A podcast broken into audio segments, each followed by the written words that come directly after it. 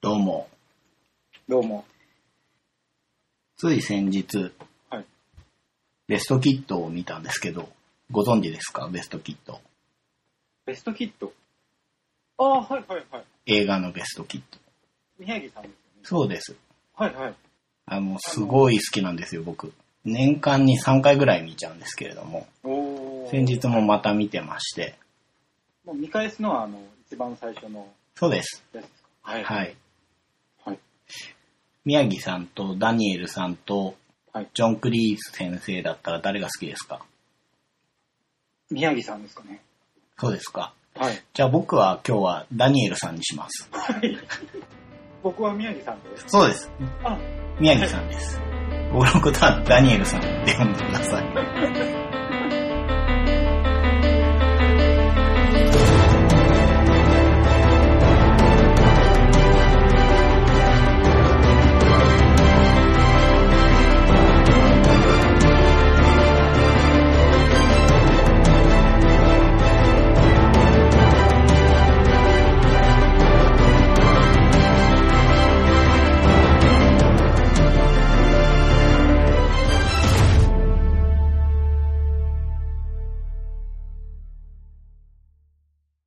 アルティメットファイティングチャンピオンシップ UFC とは金網に囲まれた八角形のオクタゴンの中で打つ、投げる、決めるを駆使して勝利を目指す格闘技イベントです。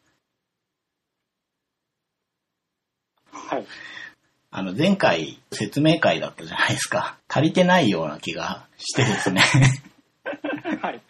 ちょっとワウワウの UFC の説明をもじりつつ簡潔にまとめてみました。非常に簡潔で分かりやすかったです。この間ね、金網でやってますよってことをちゃんと言えてなくて、そうですね。そこがパッと見て一番他の格闘技と違うところなんで、はい。それ言ってなかったなと。最初にはいねえ前回のありがとうござでいますはい伝わったかどうか難しいなと思いつつ、またお便りが来たら嬉しいですね。あね、またいただける となんか、嬉しいです。なんかね、茶番とか言われてますけど、よくわからないですよよくね。わからないですうね。ん。うん。なんだろうな。防衛 FC は、はい八百長ないですからね。八百長ないですね。もうガチです、ガチ。そうです。ただ、はいただ、エンターテインメントですから ね。言っても。はい。ね。やっぱ見せることがそう大で事ですすからね。そうです。はい。 UFN の3大会は、ファイトパスで見ましたけど、見ました。こっちは、ワウワウで久しぶりに見た UFC オンフォックス15。ですね。はい。これの話をしていきたいと思うんですけれども。いやー、いい大会でしたね、これはね。面白かったですね。何試合も面白かったのも久しぶりだなとうーん。久しぶりに解説付きで、はいワウワウで見て。いいですね。はい見やすいですね。そうですよね。わかりやすいですね。う。うんん。そんな中から、メインの、りょうと町田対ルーク・ロックホールド。うん。あと、ミドル級で行われた、ロナウド・ジャカレー対クリス・カモージ。あと、フェザー級のカブス・ワンソン対マックス・ホロウェイ。はい。この3つは予想していたというか、まあ、ちょっとジャカレーの試合は相手が変わっちゃったんですけど、ええは。い、予想していた3試合。はい。あとですね、ランダム級、水垣選手対アルジャメイン・スターリングと、ペイジ・バンサント対フェリース・ヘリック。はいちょっと多いですけど、この5試合について話していこうかなと思います。はい。どっからかな。女子からいきます。そうしましょうか。はいはい。ペイジ・バンサント対フェリース・ヘリックが、これが3ラウンド判定で、ペイジ・バンサントが勝ちましたね。はい。勝ちましたね。ここれの、試合面白かったですね。はい。動き回る試合はい。でしたね。バンザントの方が、もうどんどんどんどん攻めて、はい。で、ヘリックもずっと動き続けて、そうですね。うん、見応えがありましたね。うん。ヘリックの方がベテランで、ワンサントが新人って感じですよね。はい。ワンサント UFC に契約してる選手の中で3番目に若いらしいですよ。おー、うんはいはい。21歳。うん、若いですようん若いでね。すね。見た目もこう、はつらつとして、そうですね。うん、すごく好感が持てるようちょっと荒いんですけどね。な。はいですね。うん。なんか人気もあるらしいけど、試合見てみると、うなずけるという感じでしたよね。はいはいはい。相手に攻められても、勢いでしのぐみたいな感じ。そうですね。これ見てて面白かった。、うん。ワンさんと、ケン・シャムロックのライオンズ・デンで最初格闘技始めたっていうエピソードでおって思いません 思いまケン・シャムかーってね。す。久しぶりに聞きましたねね。ライオンズ・デンってかっこいいですよね。これ前から思ってるんですけど。はい。あ、ちなみに、はい。道場の名前って言えばいいのかな、これは。そうですね。で、そこから今、チームアルファメールなんですって。あー、はいはいはい、はい。もうすごくグッとくるじゃないか。ダニールさんの大好きな、そうです。うん、いい選手が出てきますね、アルファメールから。そうですうね。ん。あの動き回る感じ見てて、ちょっと、所選手とか思い出しましたね。あなんかなまっちゃったな。うん。諦めずにどんどん動いてって。常に攻め続けうる。ん。いい試合でしたうね。ん、面白かったですね。はい、これからもメインには顔を出すんじゃないかなっていう選手でしたね。そうですね。ストロー級はどんどんと選手が出てきて、面白いです。急速に盛り上がってる感じがありますね。はいじゃあ次が水垣選手ですかね。ああ、そうですね。水垣選手対アルジャメイン・スターリングが3ラウンド2分11秒で、スターリングが下からの肩固めで一本勝ちということで。うーん。これは悔しいですね。今回で11戦無敗になったわけですけど、はい。いやー、また出ましたね。ランキング入りしてないでこれかっていうね。競合。出ましたね。まあでも本当、ランク外の選手にここまでやられるとはっていう。さっきのバーサントと一緒で、ずっと動いてる感じでしたね。そうですね。ちょっと近づいたらタックルして。そうですね。うん。水垣選手がパンチがすごい強いで、うまいから、はい。パンチの距離になると、タックルからのテイクダウンで、それを防いで、うんうんうん。パンチの外からは蹴りを打ってくるっていう感じの試合運びで、そうですね。あんまりいい距離をつかませない。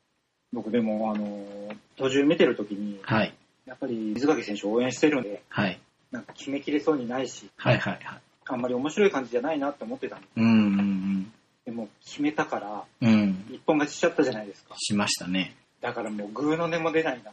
いやがっくりでしたね。ーいや、そうですね。判定になって負けてしまうかなと思ったんですけど、はいはい。さっき言ったような戦法で攻めてって、1ラウンドは水垣選手、フィジカルで負けてなくて防いでたんですけど、はいはい。それでもずっとね、しつこく来て、しつこかったですうね。ん。しかもね、スターリングがインターバルの間に椅子に座んないんですよね。 はいあいつ元気だなと思って見てて。はいはいはい。なんか目もランランとしてるし。これから上がっていく選手っていう感じがそうですしまね。すね。水垣選手6位じゃないですか。はい。スターリングもこれ食ってランク入りしてやろうっていう。ですうね。ん、3ラウンドにバックマウント取られて、はい。なんて言えばいいのかな。要は体を向き直って相手の方を向けば、水垣選手が上になる状態だったので、はいはいはいそうしようと思って回転した瞬間なんか下から肩固めに取って、うん。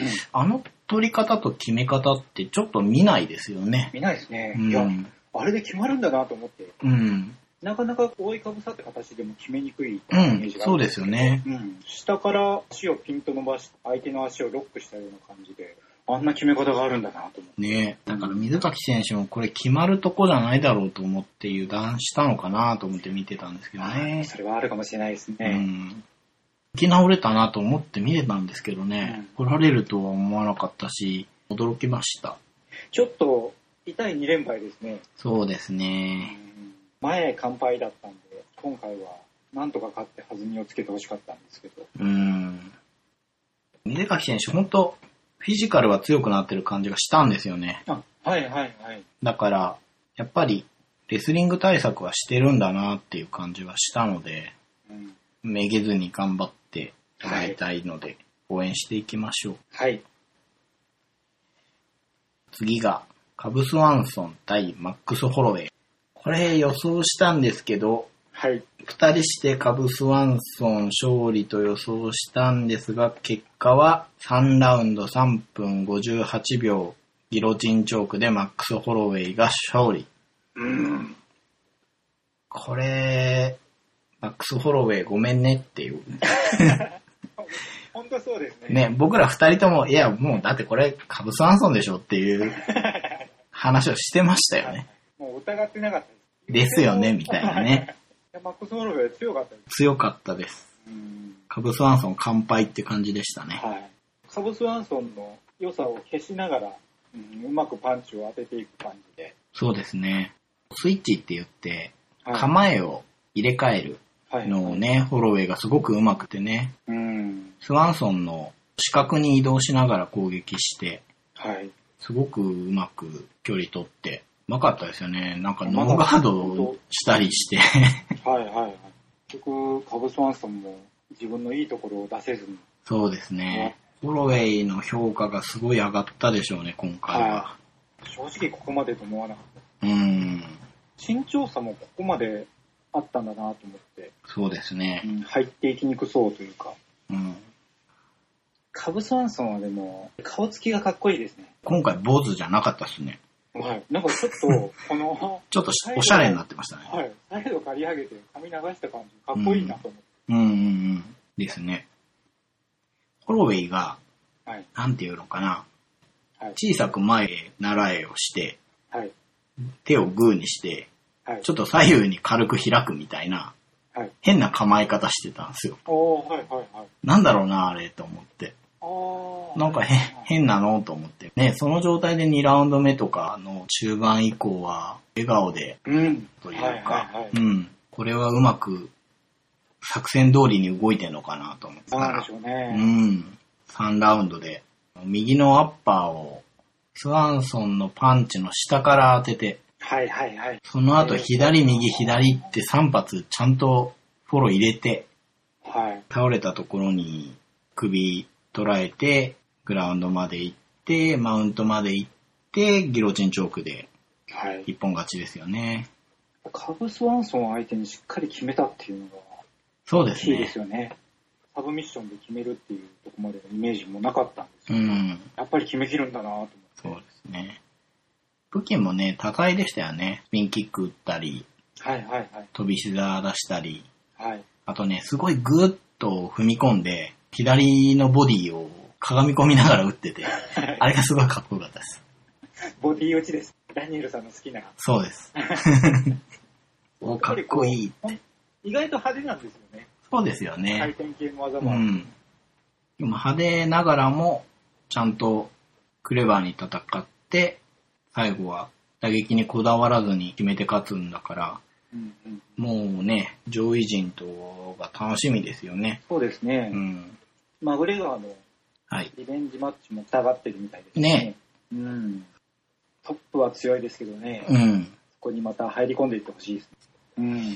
スワンソンもね、2連敗っちゃ2連敗ですけど、前がフランク・エドガーですね。そうですね。うんうん。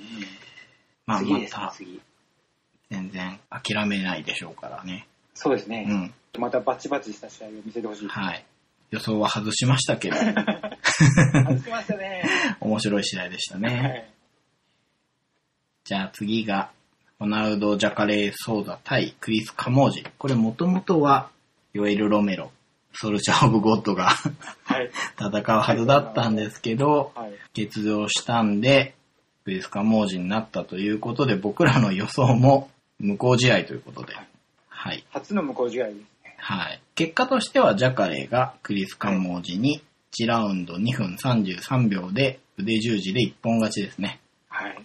強かったですね。強かったですね。はい。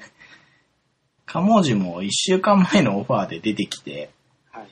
厳しいだろうなとは思ったけど、うん。カモージがだいぶ背が高くて、はい。ジャカレーは言ってもそんな大きくないんで、はいこれリーチ差あるなと思ったんですけど、終わってみれば、全く危げなかったですね。やっぱり1位の選手は違うなって思いましたね。うん。ここまで差を見せて勝ってくれると気持ちがいいですね。うん。最初、打ち合いを望む感じでジャカレーが前に出てって、打ち合うのかなと思ったら、そこを透かしてタックルに入ってね、はい。 1回のタックルでテイクダウンに即成功。 はい。気持ちよく綺麗に入りましたねえ、スパッと取って、うん。その後下からこう両手を抱えて、カモジが、缶抜きっていう状態でガードしようとしたんですけど、うん。なんですかね、ジャカレが頭を支点に金網を蹴り上がるみたいなうんうんうん。変な動きでパスに成功してね、もうあの辺は自由自在な感じです、ね。そうですね、うん。横綱相撲、相撲じゃないですけ ど。うんでね、それに反応したカモージの動きに合わせて回転しながら変な位置から腕取って、ボン勝ちでしたね。ね、小かですうね。ん。1回でタックル取って、1回でパスして、1回の仕掛けで腕取って、 はい。もう最短距離突っ走って勝っちゃってるから、もうノーミスですよね。うん。本当。本当ですよ。すげえ。いや、強かった。強い選手は強さをしっかり見せつけてくれるっていういいです気よ持ちがいいねで。すね。その腕十字も、両腕絡め取ってる感じだったんで、はい。タップができなくて、口でギブアップしたみたいなんで、はいはい。それがまたなんかこう、強えなって思わせる感じですよね。タップさえさせない。そうそうそう。もうあの、カモージも試合終わって、あっきに取られてる感じでし首ひねってましたもんね。た。こんなはずじゃっていうう。ん。そろそろ、ジャカレーもタイトルマッチでいいんじゃないかなっていう。そうなんですよ。感じですずねっと待たされてますからね。はいはい。元気でしたけど、やっぱりね、35歳っていうとこで、ちょっと気になるんですよね。これ以上待たせるのも。はい はい。FC、ちょっと待ってたら平気で1年ぐらい待ちますからね。そうですよね。もうできれば次ぐらいで。そうですねう。ん。やらせてあげたいんですけど、インタビューがなかったんですよ ね。英語が喋れないから、なのか、なんかちょっとな、ジャカレ、冷遇されてるように見えちゃうんですようね。ん強いんだけどななんとなく1位につけてる感じがないですよね。うん。いやーなんとかタイトルマッチに行っそうでて、すね。もうしっかり強さうしてくん、れましたし。なんですけど、けど、メインのりょうと町田対ルーク・ロックホールドが、はい。同等以上の衝撃でね、これ、 やばかったですうね。ん、 けこれ予想したわけですけど、はい。二人で、僕もね、宮城さんも、はい。りょうと町田勝利を信じて疑わなかったんですが、もう間違いない。はい。結果、ルーク・ロックホールドが2ラウンド2分31秒で、リアネイキッドチョークで勝利ということで、すみませんでした。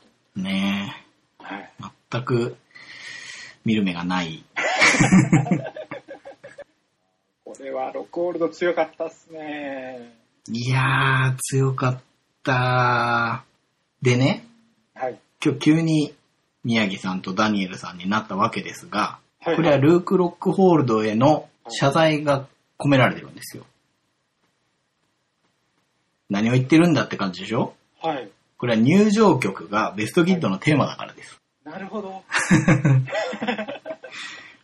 なんだ、ロックホールド分かってるじゃんって思いました。あーなんかすごいいいやつ感が増しますね。ねえ。でもロックホールドちょっとやさぐれ感が出てませんはいはいなんか前からかっこいいなと思ってたけど、はいなんだろう。な、なんかね、色気っていうか。はい。ちょい悪というか。そうです、そうです、そうそうそうそう。そういう感じで。いや試合後のインタビューもそんな感じでしたね。でしたね。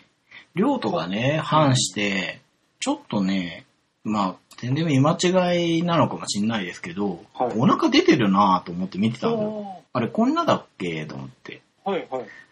うん、でも動き出したらいつもの量とで、ロックホールドの打撃にカウンターの軽いパンチをちょこちょこ合わせてたじゃないですか。はい。いやー、いつもの感じねと思ってたら、ロックホールドの打撃が、ちょっと早くて見えなかったんですけど、右かなんかがカウンターで入ったんですかね。両とが吹っ飛んで。はいはい、はい。ね。なんかちょっとこう、引っ掛けるような感じで。う。そうです、そうです。ん、押し倒したような。すれ違いざまに相手が倒れて、当てた方だけ残ってるみたいな感じでね。で、倒れた量と、ロックホールドが上から追いかぶさってコントロールしてたんですけど、あれがすごくなかったですかもう、何もさせませんでしたもん。あのコントロール力半端ないなと思いましたね。強かったですね。がっちり捉えてるんじゃなくて、はい。こう常に少しずつ重心をずらしながら、うん。ホールド、すごく足が長いじゃないですか。はいだからバランスとか取りづらいんじゃないかなって見てて思うぐらい、両トとロックホールドの間に隙間があるんだけど、全然逃がさなくて、はいはい。ゲストで来てた川尻選手が、股の間でこう、泳がせてる感じだみたいあなー話をしていて、いや、こういう強さもあるんだなと思っはて。はい両ともいろいろ試すんですよ。でも常に上にいる。ですよね。で、うんボディと横面に結構えげつないエルボー入れて、はいはい。あれ、大丈夫かなと思ったら、1ラウンド終わって、立ち上がった後もちょっとね、足取りがうん。危なっかしい感じで、そうですね。もう明らかに辛そうでしたよね。ね、素人目に見ても、うんこれはもう巻き返すのは厳しいんじゃないかなっていう感じでしたかいら。や、まさか両とがここまで1ラウンドでやられるとは。そうなんですよ。もうこの1ラウンドが全てだったような感じがしますね。そうですよね。うん。まあ、今回、はい。そのロックホールドがどうやってグラウンドに持ち込むかっていうのが一つうんうんあるのかなって思ってたんうでん。うんすけど、うんうん。意外とそこをすんなり行ってしまって、そうなんですよね。うんただここまでのグラウンドテクニックとは思わなかったですねう。ん。そうなんですよ。まず、打撃で勝ったことで驚きで、その後のグラウンドの強さがまた驚きで、うん。うん。最終的にバックから首取って勝つわけですけど、はい。もうその時の量とは抵抗する力がなかったですもんね。ないですね。うん本当に。ですうね。ん。 2ラウンドもあっさり倒れたというか、パンチ入れられて、あとはなすがままですよね。うん。そのダウンも尻餅つく感じの倒れ方だったんですよね。はい。まあ足に来てるっていう言い方になるんですかね、あれは。はい、あの、バックから決めた後のはい。ロックホールドが、ポトッとマウスピースを落として、うんうん、吐き出しちてょっとね。こう、はい、上目遣いにこう、のそのそって歩く感じとかが、良かったですね。よかったですねうん。その後、仲間のダニエル・コーミエとかがね、金網際に来て、すごいいいです喜び合ってましたね。うんうん、だからやっぱり、簡単な相手とは思ってないんですよね、さすがにね。両党2位ですからね、ロックホールドも4位で、はい2位と4位っつったら、まあどっちがどうってね、まあ僕らは両党が勝つって思い込んでましたけど、 強い選手だなって思いましたね。思いました。ちょっとあれですよね、やっぱりその、ジャカレーを見て、次こそはジャカレーがって思ったんですけど、ロックホールドがうん。思いっきり名乗りを上げてきた感じですね。うーん実際インタビューで、ワイドマン、まず、まあ、仕事をちゃんとしろと。まあ、まあ、防衛しろって言いたいんでしょうね、あれは。そうでしょううね。ん。で、それが終わったら、マジソンスクエアガーデンで、俺と歴史を作ろう、みたいなね。はいはいはい。あの、コメントも、なんだろう、かっこいいというか、完璧な感じですねう。ん。かっこいいですね。ぐっと心をつかむなとはい。思いましたけどね。うーん、だから、ロックホールドでっていう空気になってるんじゃないんですかね、あっちじゃ。うん、そんな気がしますうね。んただね、バックステージでインタビューに答えてる時に、ワイドマン対ベイフォートが流れた場合に、はい。準備しとこうぜってジャカレに呼びかけるようなこと言ってたらしいんですよ。はいはい。でね、みたいですね。そう、あ、それいいじゃんってちょっと思っちゃったんですよね。はい。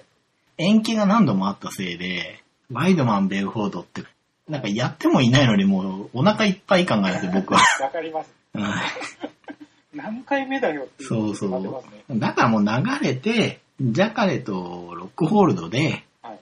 暫定の。そう、暫定王者戦やって、はい。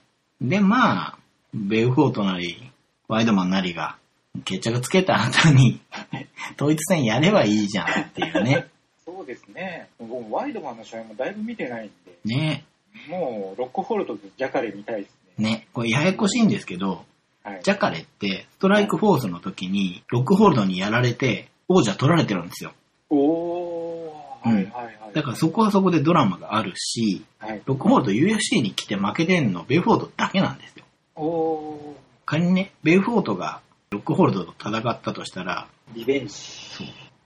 あの頃のベルフォートって、はい。ちょっと不思議なムキムキ時代なんで、魔法の力です。ねはい。え、うん。ケミカルパワーを感じちゃうんで、はい。やっぱ見たいんですよね、そこも。うん。うん。で、まあ、パーフェクト超人みたいなワイドマンは、今のところ無敗なんで、はい。まあ誰とやったって面白いですよ。ただ、怪我しないで、延期しないで出てきてくれればもうそれだけでいいんです。そうなんですよね。まあ、これも外しちゃいましたけど、そうですね。どんどん勝率が悪くなっていきます。 そろそろ巻き返していきたい感じ。はい。えーちなみに、ホームページの左上の方にはい。カウントしてますんで、やっはい。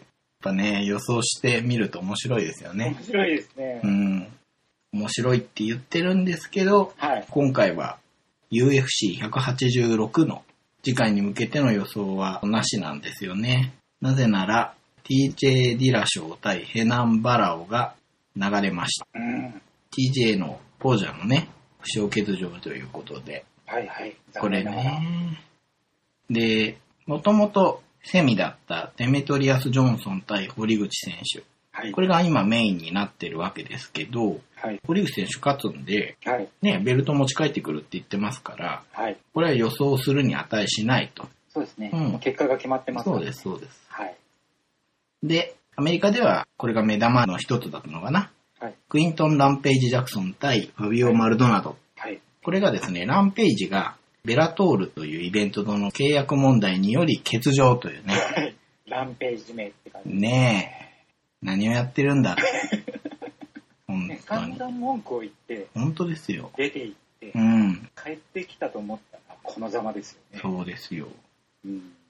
裁判ってそんなにさっと終わらないじゃないですか、多分ね。はい。うん、で、もしやっぱりベラトールの勝ちでしたってなって、ランページがベラトールに戻ったら、そうなったら UFC に戻ってこないんじゃないかな。っていうかうん、途中で引退になっちゃうんじゃないかなと思って。そんな感じしますようね。ん、一時代を築いた選手なので、はい。そんな引退はないよって。うん。なんかね、ライバルだったバンダレイと似た感じになったなと思って。ちょっとフェードアウトな感じ。ねえ、バンダレイもね、引退してんだか、みたいになっちゃいましたからね。僕もあの、ランページが日本大会で、プライドの曲で入場してきた時は、ああ。もう涙を流しかけたんですよね。本当ですね。それがこんな形に。うん。あと UFC186、アレクシス・デイリス対サラ・カフマンがあるんですよね。はいはこれい。女子で、二人ともロンダに負けちゃってるんですけど、うん。 3位対5位で。うん。うん。うん。うん。で、本当は女子面白いんでね。面白いですうねん。。うんこれも見どころだなぁと思うんですけそうどで。すね。注目ですね。今回のワーワーを見てて、はい。間にジョンソン対堀口の試合の予告とかが入るじゃないですか。そうですね。CM バンバン入ってましたね。あーやっぱ盛り上がってきますね。うん時はジョンソンの先生のマット・ヒュームがああ、はい。雑誌か何かで堀口選手のことに対してコメントしてたらしいんですね。おーで、それを読んだ堀口選手がはい。分かってないなと。お自分の強さの大事なところというか、はい。分かってないみたいだから、これいけますよみたいな話を雑誌だったかな、どっかでしてたんですね。へえ、うん面白いですね。うん。ですよね。あとは、ジョンソンがどういう風に戦略を組んでくるかですよね。そうです言っね。ても何でもできるじゃないですか。うん。何やらしても強いし、決めますし。うん。ただ、絶対どこかで打撃の交差するシーンがあるんで、はい。堀口選手一発で倒せるんで、うん。ガチッと。うん、これだけ安定してるチャンピオン、デメトリアス・ジョンソン倒せば、すごいですよね。すごいです。うん。パウンド・フォー・パウンドランキング3位ですからね。ああ、高い方まで行きましたね。うん。すごいですね。ちなみに1位って誰ですか、今。ジョン・ジョン。ああ、じゃあ2位がアルドはい。ですか。まあやっぱりな、うん、納得だな。はい。パウンド・フォー・パウンドっていうのは、全階級、もし体重が一緒だったら誰が一番強いんだろうっていうランキングですよね。まあ架空のランキングではあるんですけれども、あと、まあ、性別も乗り越えて。そうですねはい。ロンダ・ラウジが6位に入ってます。ねえ、納得ですよ。はい。 ヘビー級のチャンピオンのケイン・ベラスケスっていう、次に名前が上がってますかすごいっすね。でもそこを倒せば、それこそパウンド・フォー・パウンドランキングにも。ら。そうでしょう。日本人がうん。このランキングに入るとなるとちょっと、いやー、すごいすでごすいでねすよ。本当、堀口選手がチャンピオンになってくれれば、日本でも盛り上がりそうです。うん。期待が大きいですね。そうですね。うん。はい。えー2015年4月26日が記念日になるな、ということで、そうですね。楽しみにしてましょう。ボードゲームの話ですが、はいはい。もうすぐゴールデンウィーク、ういいんです、ね。きっと遊べるだろうと。遊びたいですね、ボードゲームで。うん宮城さん最近遊べてないみたいですから遊びなね、いんですよ。はい。チャンスが来るかもしれないというわけで、はい。お互いの積みゲーを話した後に、僕が宮城さんに、じゃあその積みゲーからこれを遊んだらどうですかと提案 して、宮城さんが僕に、じゃあダニエルさんはこれを遊んだらどうだいとはい。提案するという企画でございます。積みゲーの公開をする。そうですね。 じゃあどうしましょう。弟子の僕からいきます か。はい。はい。。まずですねはい、アーバニゼーション。これ、クイーンゲームズから出ているゲームで、都市開発を行うゲームらしいです。遊んでないですから。はい、遊んでないので。で、なんでこれ遊んでないかっていうとですね、一部のカードに日本語シールを貼りたいなと自作して、はい。思ったまま、その作業ができていないと。はい。みんなと遊ぶものですから、不完全なものを出せないわけですよ。なるほ ど、なるほど。常に当たります。そうです、そうです、そううでんす。うんうんうんみんなで気持ちよく遊びたいので、はい。まあ、作業中。はい、そうです。次が、インシディアスセブン。大層面白いという噂を聞いてですね、はい、はい。あのゲームフィールドさんで購入したんですがは、なんか遊んでないんですよね。トリックテイクで、い、結構、あの、噂は聞きますようね。ん、はい。と、はるさんっていう方がはいやってらっしゃる、はいザ・ゲームギャラリーチャンネルっていう番組ですかね。はい。 YouTube と、ポッドキャストと両方あるんですけれども、はい YouTube だと画像付きっていう感じではいやってらっしゃる中で、最近名前が出て、うんハルさんが体操を気に入って購入されていたので、あおはいっと、はいこれは、とおー思っているゲームです。はい。えー次が、エピックスペルウォーズ。イケイケ魔術軍団めちゃすご魔法対戦っていう、はいうーん魔法を3枚のカードを組み合わせて作ってバトルするゲームのようです。絵が結構特徴的な、そうです。いい感じのやつイです。ラストがぶっ飛んでて最高のやつです。はいはい。なんかね、続編も出るみたいなんですけどね。じゃあ遊ぶにはいいタイミング、いいタイそミング。うですね。 まあこれも積んでます。次が、エディティア。これ言いづらいですね。はいはい。これは、ワーカーを配置する順番がなんか決まってるワーカープレイスメント。ナイル川の上流から下流へっていう感じでワーカーを置くらしいんですね。でこれもね、一部のカードを日本語化したいなと、シールを貼りたいなと思いつつ積んでるやつ。なるほど。うん、これも非常に評判がいいのではい。買ったんですけれども、まあ、大事にね、あの、シュリンクにかけて置いてあります。 あの、汚れないように。そうです、そうです。えー次がオリジン。おー、はい。だからはい。自分の部族を発展させていくのかな。地図にどんどん広げていく、分布させていくゲームのようです。これね、駒がね、大小のこけしが入ってそうです、そうです。どでかいこけし群がいっぱい箱に入っててですね。箱もなんかでかいわ、熱いわで、わー、こりゃすげーって思って。押し入れの湿気の少ないとこによいしょってしまってありますね。はい、やんなきゃなと思ってるゲームです。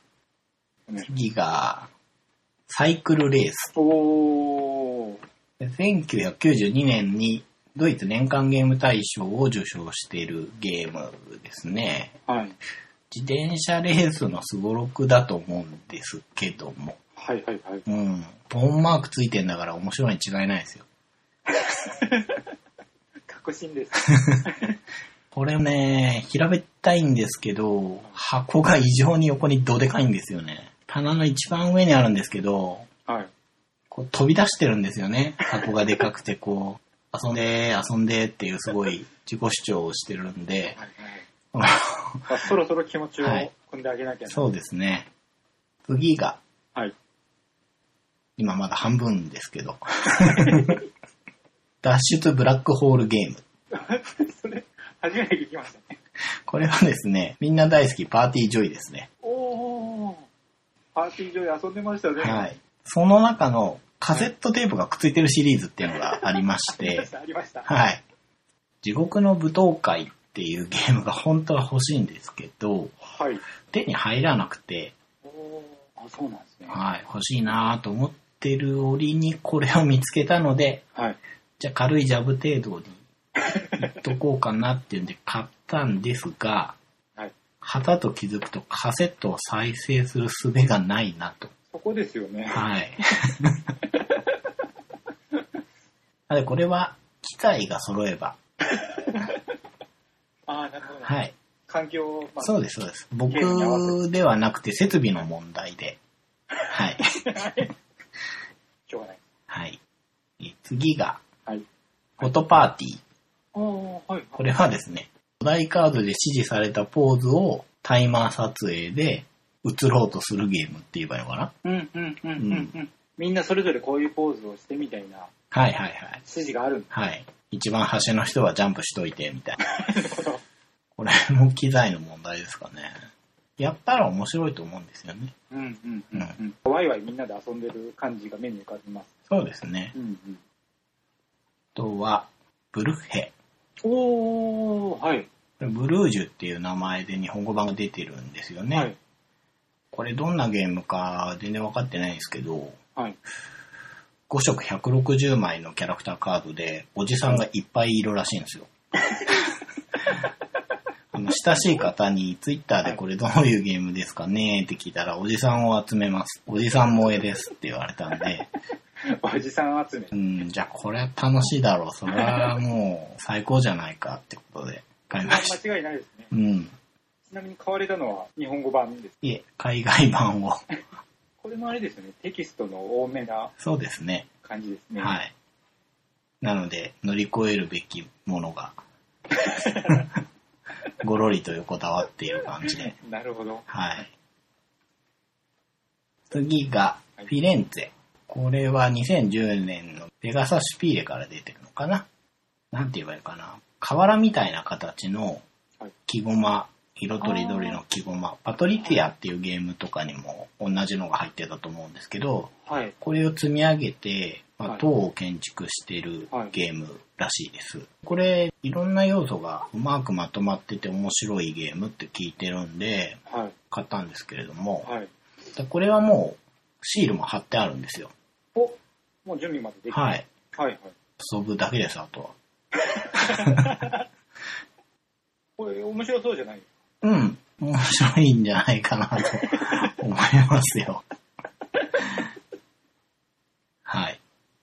次が、はい。ムカつく友達、行きたくないパーティー。おー。 10年前のフリードマン・フリーゼ作はでい。すはい。ね。ドラッグとか、セックスとか、はい同性愛、結婚、浮気、そして離婚みたいなね。ブラック人生ゲームとか言われてますけど。はい。はい。これ結構レアなゲームじゃないそうなんですかね。僕が入手した時はさほどレアではなくて、おー、そうなんうだん。ちょっとルールがね、細かい字でびっしり書いてあっそうなんですよ結構たな簡単んな感じなんです。だと思うんですよね。遊んでないです。はい。対象年齢16歳以上。そこは 障害ではないです。はい、とっくの塔なんですけど。一回誰かに遊ばせてもらってから遊びたいと思ってるんですけど、あーなるほどそのチャンスが全然やってこないです。なかなかなさそうですね。はい。で、次が最後。はい。ルイスクラーク探検隊。これはデッキビルドでワーカープレイスメントでレースゲームだっていうね。はいはいはい。いろんな楽しいものが盛り込まれている。北米大陸横断ゲームはいはいはい。実話が元なんですよね。うん。これも評判がいいんで、結構いい評判聞きますよね。はい。ね、しかも一人で遊べるらしいん ですよ。何も障害がなさそうなんですけどなのにっていう。遊ぼうと思えばいつでも。はい。うん。これしかもね、まだね、楽しさがシュリンクの中に詰まってますよ。これあそこに負けてない。はい。鮮度が失われてないです。だいぶいっぱい積んでますけど、そうですねこのどれ中も面か白らそうですね。はい。じゃあ、宮城さんが積んでいるものを。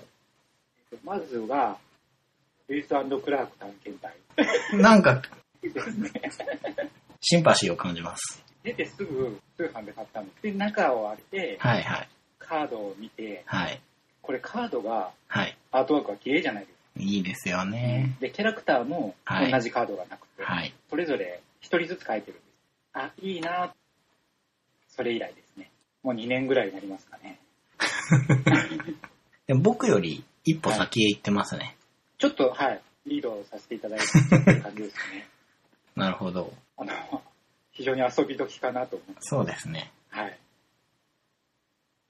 次が、プエルトリコ14。おお。あれ、あの、2014年版で。うんうん。で、やっぱりプエルトリコってすごく有名じゃないですか。はい。前から遊んでみたい。はい。しかもこのプエルトリコ14は拡張が入って、はい。僕、嫁と遊ぶことが多いんですけど、はい。二人でも遊べるというのもあって、日本流通直後に通販で買って、それ以来ですね。ああ、まあ、でも、まあ、色褪せない名作ですから、うんいつでも大丈夫ですよ。確かに。出てからだいぶ時間経ってますからね。そうです今はうん。今更といううことでん。すね。 次がですね、倉庫の街。ああ、エはッガい。ート・シュピーレのはい2010年。うんうんうん。この作者のはい。ステファン・フェルトのゲームが、うん。好きなゲームがあって、それ以前から欲しかったんで、去年中古で買って、はい。それ以来。ああ。一回遊んだことありますね。出たばっかりの時。はいはい。その時遊んだみんなで感心しましたね。これは面白いし、よくできてるなーっていう。おー。火事怖いなーって いう。おぼろげながらの記憶があり ます。消防士が重要らしいです。で、時間もそんなにかかんないんですよね。みたいですね。うん交渉が45分くらいうん。楽しみにしながら温めてます。はい。はい。次がですね、ウーゴ。あ、あの、王様の顔がボックスアートにドーンと書いてある。そうです、そうです。プレイディスワン。トリックテイク。はい。トリックテイキングをはい。してみたいなと思ってたんです。で、これってボードがついてるじゃないですか。うんうんうんうん。何するかちょっと分かってないんですけうんど、うんうん面白そうだな。カードだけじゃない。うん。うんうんで、買ってみて、なんか思ったより箱が大きくって、うん。うんうん。ちょっと棚にそっとこう閉まってる感じ。はい。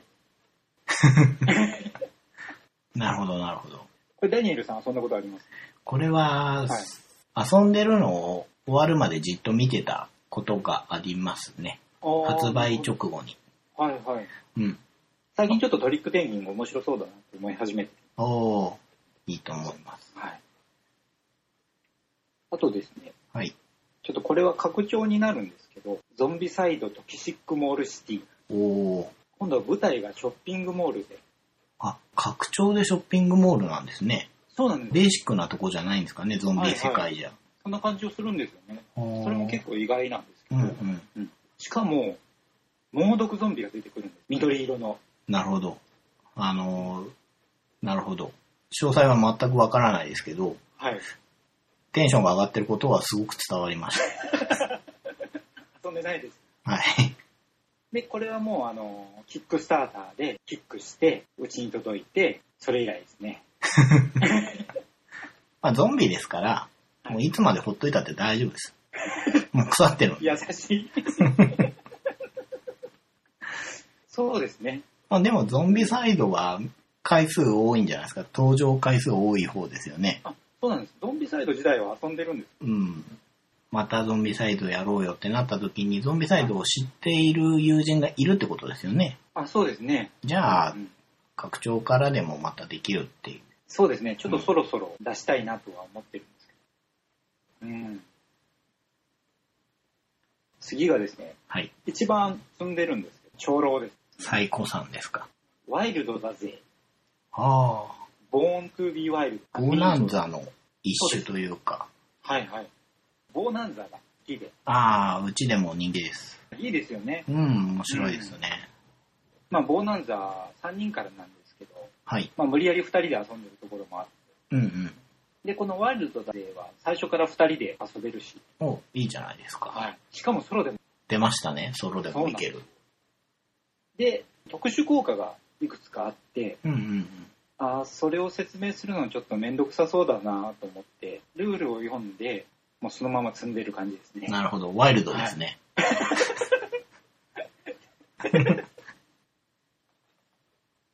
次が、最近買ったんですけど、はい。バットマンラブレタああ。これはゲームでありファンアイテムですよー。ね。そうなんですよね。うん。アメコミが好きなんで、そうですようね。ん、もうこれは買わなきゃ。うん、うん、うん。木製のあのバットマンのマークの塔がついてる。ああ、いいですね。そうなんですよ。だからいいなと思って。うん。あとは、はい。ホビットラブレター。僕あの、ロード・オブ・ザ・リングってあんまり見てないんですよ。見てないのに。はい。あの、バットマンラブレターをはい。アメリカのアマゾンで買ったんですよね。で、届いたら、ホビットのラブレターが入ってたんでえ、どういうこと ですかえ、それはおまけすよ。いや、向こうがはい。間違って送ったんですよ。あの、バットマンラブレターの代わりにホビットラブレターが入った。はあ。え、で、どうなったんですかクレームを入れたらいや、もう、ホビット持っててもいいかな。あ、え、じゃあバットマンラブレターはその時は届かなかったんですか届かなかったんです。はいはいい。や、バットマンを買ったら、ホビットがやってきて、やっぱりバットマンが欲しいから、もう一回バットマン買おうか。おちょっとどうしようかなと思ったんだけど、はい。送り返せって言われてもめんどくさいし。うーん。海外ですからね、はい。大変でしたね。まあ、ファンじゃないけど、代わり種ラブレターも持ってて面白いかなと思って、そのままうちにあり ます。なんで、まあでも、さっきも名前出しましたけど、はい。ハルさんとこの、じゃあゲームギャラリーチャンネルはいはい。で、ひとひねりあって面白いみたいな。みたいですね。うん。 1から8まで通常のラブレターだとうん。あるんですけど、0がある。で、その0はゲーム終了まで持ってたら、うん。 7になる。うーん。まあ、その辺がゲームにどう影響してくるかそうですというこねと。ですね。うん。なるほど。でも、そんなことがあるんですね。なんで、ホビットつまれちゃうかな。それは、だって、買おうと思って買ったもんじゃないんだから、やむなしですよ。そうですうね。ん。うん。以上です。はい。じゃあ、どれですかね。あ、僕から言いましょうか。はい。あーでもなー悩みますね、意外と。うん。なんか僕の方なんか言いすぎてもう、決めました。はい。で僕からよろしいですかはい、お願いします。ダニエルさんに遊んでいただきたいのは、はい。オリジンです。オリジン。はい。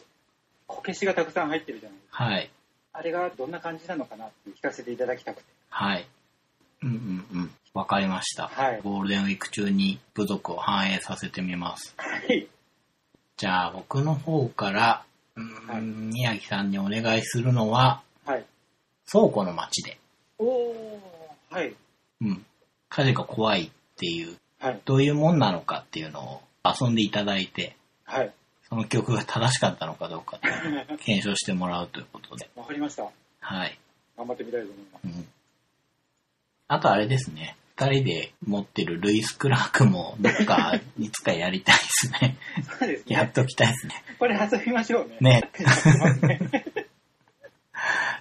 いや、みんな面白いって言うんでね。 うんいや、あれは面白いんでしょうけどね。ちょっとこれも機会があれば。はい。二人して、はい。結構積んでるなっていうことがはい。分かったところで、はい。結構あるなと。ありますね。宮城さん、そんなないかなと思ってました。僕もないかなと思ってたんですね。それ危ないですよ。こういう形で可視化していくっていうのが大事ですね。はい。積みゲーを言うのってちょっと恥ずかしいです。なんだか、ね、申し訳ない気もしてきますね。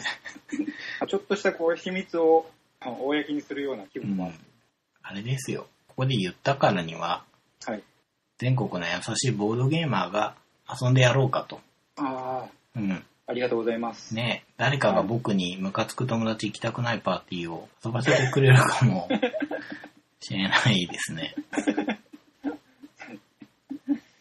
ああ、あの、お待ちしてます。はい。お待ちしてあます。の、お願いします。遊んであげてください。余談なんですけど、はい。ベストキット無印から234ですかあって、2010年にリメイクされましたけど、はい。リメイク版僕劇場で見たんですね。ああ、はいはい。ジャッキー・チェン版です。はい、そうです。宮城さんがジャッキー・チェン、ダニエルさんはジェイデン・スミス、あの、ウィル・スミスの息子さんはい。がやって、空手から中国武術を習う話になってるんですけど、はい。これね、結構面白いんですよ。ジョン・クリス先生は、情けは無用がモットーの、コブラ道場の先生ですよね。